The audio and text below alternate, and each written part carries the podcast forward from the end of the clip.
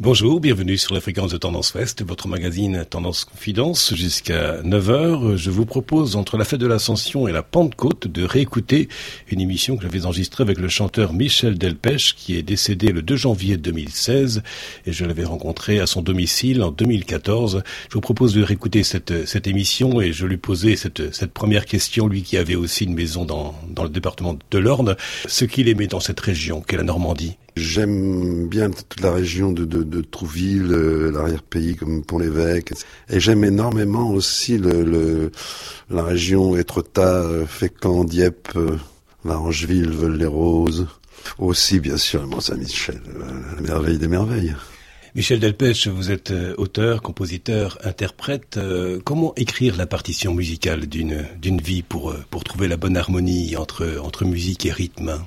Voilà, c'est compliqué, les fausses notes on le fait forcément. Euh, le but étant d'en faire le moins possible au fur et à mesure du temps, euh, d'apprendre à, ajuster son, son tir et à, à, pas trop parler pour ne rien dire aussi, parce que euh, on se rend compte avec l'âge que combien on a pu être bavard finalement et raconter un peu n'importe quoi. Est-ce que justement le, le silence sur cette partition musicale, est-ce que le silence est un, est un mot que que vous aimez ou qui vous fait peur Non, non, j'adore le silence pour toutes les raisons du monde. D'abord parce que c'est c'est dans le silence que qu'on arrive à à se, à se, se voir un peu, enfin, à voir les choses.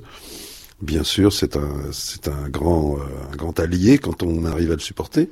J'ai pas toujours supporté le silence. Hein. Au contraire, il me fallait débrouiller de la fureur lorsque j'étais plus jeune. Mais j'ai appris depuis à aimer le silence. Et puis, euh, musicalement aussi, j'aime le silence. Vous savez que Miles Davis disait que la musique, c'était l'art de, d'habiter le, le silence.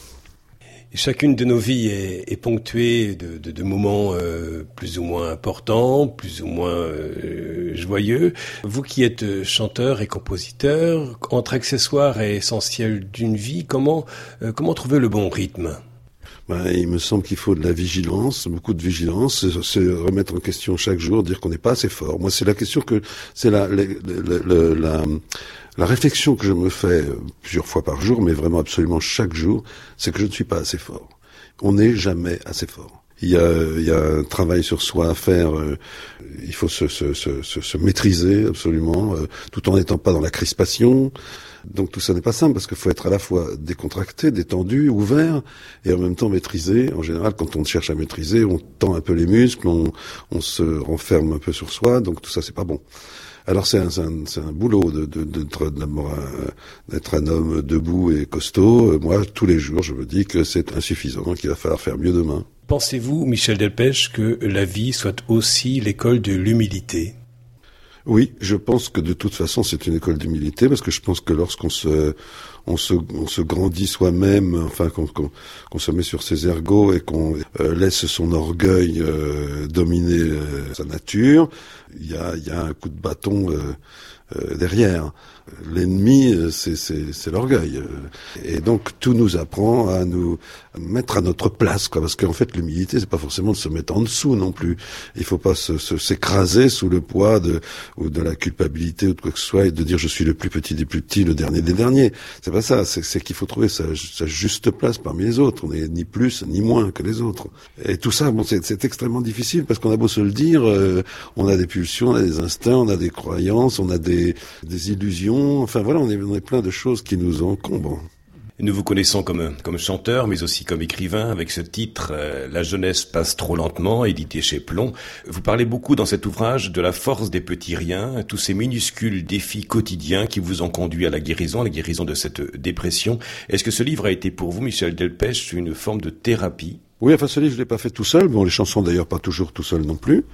Euh, je l'ai écrit avec une, journaliste formidable qui s'appelle Florence Assouline, qui m'a donné un grand coup de main. Mais enfin bon, tout ce qui est dans le livre, je le revendique. Ce sont mes mots, ce sont mes, ce que je, ce que je crois, ce que je pense. Elle l'a mis en forme, quoi. Oui, je l'ai travaillé euh, un peu de la même manière. D'abord de façon assez brute. Euh, euh, on a accumulé tout un tas de, de, choses et puis ensuite on a fait un petit travail d'orfèvre qu'il faut faire aussi quand on fait une chanson, c'est-à-dire garder l'essentiel, polir un peu tout ça, donner, ça, donner son rythme, euh, essayer que le récit soit captivant, enfin, faire, faire du mieux possible. Dans votre livre, vous écrivez que guérir, euh, ce fut d'abord réapprendre ce qui paraît évident à la majorité des gens, vivre dans l'espace et le temps. Euh, mais qu'avez-vous envie de, de, dire aux auditeurs ce matin de Tendance Ouest qui pensent que, que la vie ne vaut rien parfois, et d'autres qui pensent que rien ne vaut la vie? Ben, D'abord, la, vie ne vaut pas rien et, et, et il m'a été donné de le comprendre, de le, le, voir. Au contraire, la vie est absolument sublime et sacrée. Et, et, et ben, je crois qu'il faut essayer jour après jour de retrouver ce sens du sacré, justement, avec Dieu ou sans Dieu d'ailleurs. Hein. Je parle pas comme un comme un bigot là. Je, je dis que, que, que les choses sont sacrées. Alors après, on croit ce qu'on croit, euh, mais que si chaque jour on a une petite victoire euh, sur soi-même, on finit par en faire une grande une grande bataille, une grande victoire. Je crois que c'est un, c'est, c'est un travail de chaque instant, mais que c'est ça qui est intéressant. La vie, de toute façon, n'est, pas rigolote, même si on a de la chance, parce que moi, j'ai beaucoup, beaucoup de chance d'être ce que je suis, d'avoir fait ce que j'ai fait, d'être sorti de, de, de, de, situations euh, incroyables. Il y a de la chance, bien sûr, il y a un facteur chance, mais qui qu'on soit, euh, euh, on peut chaque jour euh, gagner un peu de terrain, euh, se vaincre, euh, vaincre nos, nos, petits, nos petits défauts. Enfin, on peut, on peut faire mieux, disons, mieux que la veille. Après, c'est comme dans le, c'est comme dans le golf. Vous savez, le golf, c'est une école de vie aussi. D'un seul coup, on balance la balle très loin, on se dit ça y est, j'ai trouvé le truc. Et puis le lendemain, on, on touche pas une, une balle. Euh, je, je fais pas de golf, mais c'est ce que tous les golfeurs m'ont dit. Donc c'est une, une, école de vie aussi, parce que on avance puis on recule de deux pas. Mais bah, bah tant pis, il faudra faire trois pas le jour d'après justement des heures sombres qui ont été miraculeusement, Michel Delpech, balayées par une série de, déclics et notamment des retrouvailles avec la figure du, Christ, alors que vous étiez au Saint-Sépulcre à Jérusalem. Vous qui avez construit votre maison sur le sable, vous décidez alors de fonder votre vie sur le roc.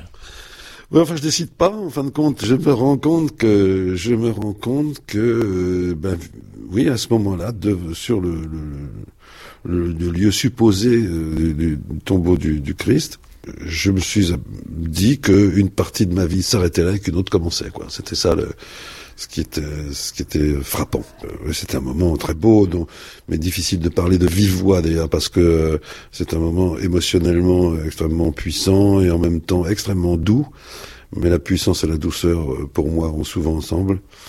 Et, euh, et voilà, donc j'ai rencontré une, une personne, une personne du Christ, J'étais euh, chrétien de, de, de, de culture, euh, comme euh, pas mal de gens, quoi. Enfin, mais sans avoir euh, spécialement euh, approfondi tout ça. Et lors de cette de cette visite là-bas, effectivement, ça, m'a, j'ai été frappé. oui, par le Christ, on peut on peut dire ça, puisque puisque d'un seul coup, sa présence s'est imposée à moi j'affiche ce que ce que je suis. Enfin, je dis ce que je suis. Après, euh, je ne dois, je ne suis pas un, un, un chanteur euh, chrétien ou un chrétien chanteur. Je suis un homme euh, qui croit à ceci, à cela, qui, qui, qui, qui forcément par son âge et son parcours se sent engagé dans, dans, spirituellement, politiquement aussi d'une certaine manière. C'est très difficile d'être de, de, dire voilà, bah, vous n'avez rien à savoir de moi, euh, je suis un chanteur et, vous ne sauriez rien de plus. C'est pas. Il y a un moment où ça n'est plus possible. Quoi. J'ai longtemps vécu comme ça parce que euh, quand on est jeune, d'abord, il y a des choses qu'on n'a pas expérimentées, donc euh, autant la autant la fermer, quoi. Mais quand on a vécu des trucs dans la vie importants comme ça, c'est très difficile de les, de, de, les dissimuler. Puis je crois que quand on, quand on croit, ben, il faut le dire. Voilà. Il me semble que c'est la moindre des choses. Pourquoi, selon vous, Michel Delpech, comme le dit saint Paul, euh, l'homme fait-il le mal qu'il ne voudrait pas faire et le bien qu'il voudrait faire Pourquoi ne le fait-on pas? Ben, Même saint Paul se posait la question, donc vous pensez bien que c'est pas moi qui vais avoir la réponse. non, je crois que c'est notre nature qui je crois que les forces du mal qui sont en nous, enfin, puisque tout, tout cohabite en nous, se déchaînent et se révoltent contre cette envie de, de, de, du bien. Et plus on a envie de faire du bien, plus on rencontre des obstacles. Malheureusement, c'est ainsi. Revenons un instant sur cette expérience lors du pèlerinage que vous avez effectué en Terre Sainte sur le tombeau du Christ à Jérusalem. Face à un tombeau vide, euh, c'est une absence ou une autre forme de présence que vous avez ressentie? Jésus, par exemple, est beaucoup plus présent dans ma vie que si on avait trouvé le tombeau plein. Justement, c'est ça, euh, pour parler de lui, par exemple. Mais, le phénomène est le même pour les gens que, que j'ai aimés euh, profondément, euh, totalement, comme mes parents, par exemple, qui sont décédés tous les deux. ce qui est bien naturel à l'âge que j'ai. Enfin, il n'y a rien d'extraordinaire à ça. Ce sont des gens qui sont morts dans leur... Enfin, pour ma mère, dans sa vieillesse. Mon père est mort un peu trop jeune, mais ils n'ont jamais été aussi présents dans mon existence que depuis qu'ils sont décédés. Je me souviens que lorsqu'ils étaient vivants, qu'ils étaient dans leur maison euh, en Sologne, euh, où j'allais les voir de temps en temps, euh, le reste du temps, je pensais très peu à eux, j'étais dans le tourbillon de ma vie. Alors qu'aujourd'hui, même dans le tourbillon de ma vie, ils sont, ils sont présents. Je, je, les, je leur parle parfois, je, je les vois, ils, sont, ils sont tout le temps là.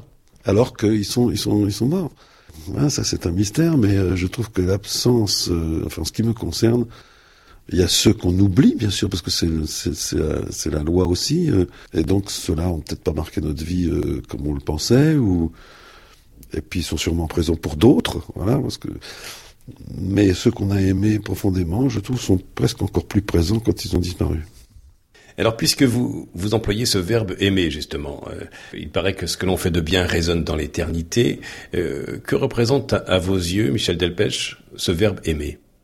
Il y avait Gustave Thibon, qui était un philosophe euh, chrétien, autodidacte, qui disait il y a un moment où on connaît si bien les hommes que c'est comme si on les aimait.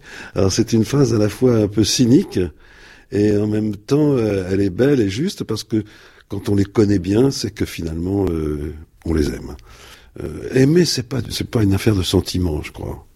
Euh, il y a le sentiment amoureux, enfin, ou le sentiment, euh, la sympathie, qui est, euh, qui, est, une sorte de chose qui nous, qui nous dépasse, qui est, qui est quelque chose du domaine de l'émotionnel. Mais l'amour, c'est beaucoup plus que ça. C'est qu'il y a quand même une part de, travail pour pour aimer, d'ajustement, enfin de, de sens du compromis. Euh, enfin moi, les moments où j'ai senti vraiment l'amour, le vrai, celui que que je auquel je tends, ce sont des moments comme ça, c'est-à-dire qui n'ont rien à voir avec le sentiment. Avec vous, euh, nous avons parlé de Jérusalem, euh, parlons aussi de, Bethléem, avec la naissance, que Dieu, dans le christianisme, euh, devienne embryon et se, devienne bébé. Est-ce que ça vous surprend? Alors ça, évidemment, c'est le mystère des... Mais en fin de compte, je me dis toujours, parce que souvent on dit, bon, c'est pas possible, tout ça n'est pas possible. Mais est-ce que la vie elle-même est, possible hein? Donc, euh, d'un seul coup, on a la réponse, quoi. Hein Même si on doute un peu de tout ça, on se dit, bon, c'est une légende. Mais si on regarde euh, le, combien le, monde est encore bien plus mystérieux, le fait même qu'il soit est un, est un mystère incroyable. Donc euh, théologiquement, le, fait que Dieu se fasse embryon et, et, vienne nous rencontrer euh, ici-bas, c'est une beauté? de toute façon, le christianisme, hein, indépendamment de bon, on peut on peut croire de toutes les manières. Y a tout un tas de, de religions. Elles sont toutes belles les religions. Mais euh, bon, moi je suis bien évidemment, euh, j'aime le christianisme euh, par-dessus tout, bien sûr. Je lui trouve théologiquement quelque chose de, de, de, de, de sublime et de parfait, quoi par rapport à ces différents saints que vous avez pu lire ou est-ce qu'il y a des, des, saints que vous aimez particulièrement Vous dites tiens, j'accroche un peu plus vers Thérèse de Lisieux, Saint Augustin, etc. Bah alors j'adore Thérèse de Lisieux, j'adore Saint Augustin aussi, j'adore Saint François de Sales aussi sauf d'un personnage extrêmement euh, touchant, agréable, doux. Euh, euh, alors il y en a des plus torturés. J'aime bien Saint Jean de la Croix aussi, qui est pas un rigolo, mais euh, j'ai beaucoup fréquenté les, les, les, biographies de, de, saints pendant un certain temps. Ça m'a un petit peu passé. C'est toujours euh, la même chose. il, y a des, il y a des périodes comme ça. Mais euh, j'ai lu pas mal de biographies. J'aimais beaucoup Thérèse d'Avila aussi, qui était une personne extrêmement dynamique mais j'ai un petit faible pour Thérèse de, de Lisieux. Oui. Pas mal, c'est la régionale de l'étape, si vous me permettrez, entre guillemets, ah, puisque tendance ouest de Lisieux. Je ne voulais pas être démagogue hein, du tout. non, c'est vrai que je l'aime beaucoup, mais j'aime bien aller à Lisieux de temps en temps. Euh, quand je passe dans le coin, je, je m'arrête à la, à la basilique. C'est un endroit que j'aime beaucoup, que je trouve très habité, très fort. Et puis Thérèse, euh, quand on a lu euh, l'histoire d'une âme, bon, comment ne, comment ne pas l'aimer, quoi. Et justement, entre Lisieux et, et le Mont-Saint-Michel, je ne peux que parler de, de l'archange avec votre prénom de, de, de, Michel, comme quoi la vie est aussi un combat entre le bien et le mal. Et là, vous êtes bien avec, avec l'archange Saint-Michel. Absolument, la vie est un, est un combat et, et, euh, que nous devons mener contre contre nous-mêmes. Hein. C'est c'est cette cohabitation de tout en nous qu'il faut faire le tri dans tout ça. Il faut euh, il faut donner priorité à certaines choses, gagner en vertu, quoi. C'est, j'emploie des mots un peu vieillots, mais c'est ça. Et ne jamais penser que c'est gagné, parce que de toute façon, euh, les petits démons sont toujours prêts à, à faire leur numéro. Et donc, euh, c'est, jamais gagné, quoi. Je pense pas qu'il y ait d'hommes véritablement saints. Je pense que Dieu seul l'est et qu'on est toujours en instance, avec toujours la possibilité de d'une rechute, quand, euh, même quand on a acquis euh, un certain bien. On a très vite fait de perdre la grâce parce que il est très difficile de monter, mais c'est extrêmement facile de descendre. Au terme de cet entretien ou au, soir euh, d'une vie ou en espérance d'un nouveau jour, Michel Delpech, qu'est-ce que vous direz à Dieu lorsque vous serez face à lui? Alors, est-ce que ça va? C'est tout. Euh, je, enfin, surtout, je, ne dirai rien du tout. Et euh, j'espère avoir le, le courage, la, la, force et la, avoir fait une vie suffisamment euh, intéressante pour ne pas avoir trop à baisser la tête, quoi. C'était donc une rediffusion d'une émission enregistrée avec le chanteur Michel Delpech qui est décédé en janvier 2016. Podcast by Tendance Ouest.